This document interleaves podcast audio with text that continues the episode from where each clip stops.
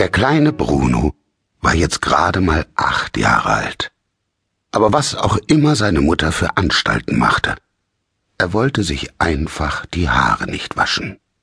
Jedes Mal, wenn sie sich einen neuen Trick einfallen ließ, um seinen Kopf unter die Dusche zu bekommen, veranstaltete er ein derartiges Geschrei, dass seine Mutter Angst bekam, die Nachbarn würden die Polizei alarmieren, und sie selbst noch vor deren Eintreffen den Verstand verlieren.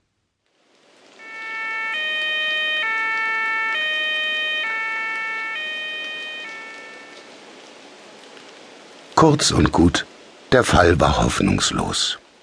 Bruno behielt seinen ungewaschenen Kopf, und das seit nunmehr fast einem Jahr. Auch in der Schule stieß er auf wenig Verständnis für sein Benehmen, und nachdem die Klassenlehrerin seine Mutter zweimal angeschrieben hatte, als Antwort aber nur ein hilfloses Tut mir leid, was soll ich machen?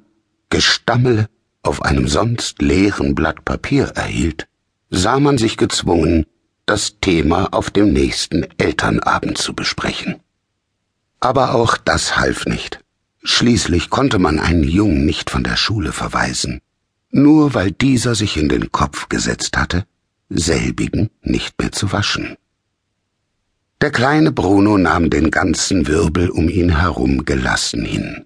Und wenn seine Klassenkameraden wieder einmal anfingen, ihn mit Wörtern wie Schimmelpilz oder Klobürste zu ärgern, kümmerte er sich einfach nicht um sie, sondern lächelte ein ganz klein wenig und setzte sich in aller Bescheidenheit auf seinen Platz.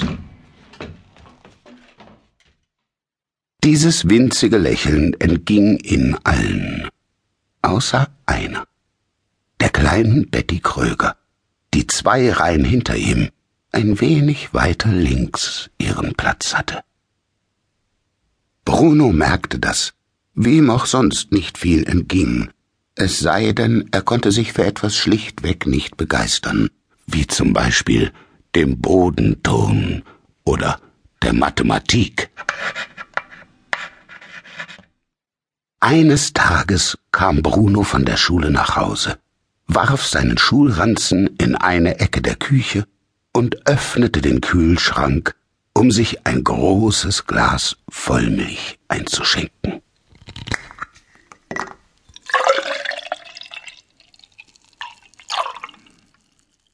Dann schritt er, das Glas in beiden Händen, weiter den Flur entlang in Richtung Kinderzimmer, am Bad vorbei, dessen Tür merkwürdigerweise sperrangelweit offen stand.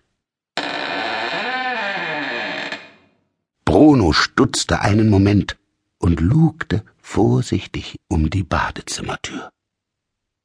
Es war tatsächlich niemand zu Hause.